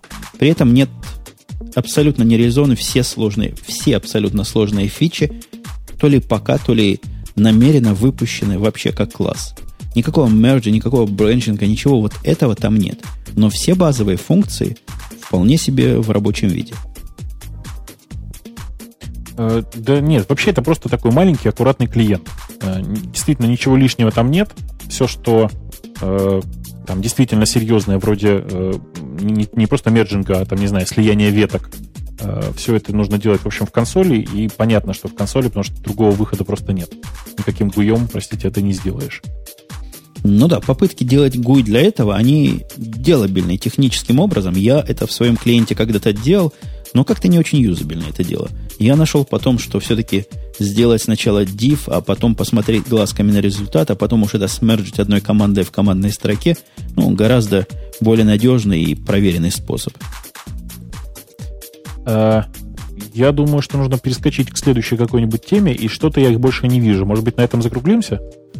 И Давайте. я думаю, да, действительно, хорошее, хорошее дело. Есть всякое тут еще разного. Но вот те, которые нас, дорогие слушатели, ругают, что мы мало юзеровских тем а, обсуждаем, ну вот так у нас. Под конец уже гонка за часы, за минуты лишнего и вашего копеечного, не копеечного, за копейки вашего дорогого трафика идет. Мы начали бороться где-то через полтора часа, и вот боремся до этого момента. Вот эта моя длинная речь тоже элемент этой борьбы. Подводим итог и подбиваем бабки – Давайте, давайте. Выбираем победителя сначала или как? Сначала а, выбираем победителя. Победителя, точно. Я в этот раз первый буду. Вы меня все время, все время вы меня, вы меня все время. Давайте я выберу. Кого же мне выбрать-то? Вот те, кого я хотел бы выбрать, они сегодня не прозвучали. Давайте, давайте, давайте. Не, я пас. Я сегодня воздержался. Угу. Никто не нравится. Ну, собственно, красного ежа мы уже одаривали, так что я, честно говоря, тоже не знаю, кого бы тут еще выбрать. Бобок, у тебя есть идеи? Ну, вот там есть э, чувак по имени Корвин, которого мы, кажется, тоже должны были уже одари- одаривать э, с предложением про Facebook. Ну, просто банально потому, что красный еж, он действительно молодец, но четвертая футболка будет лишней ему.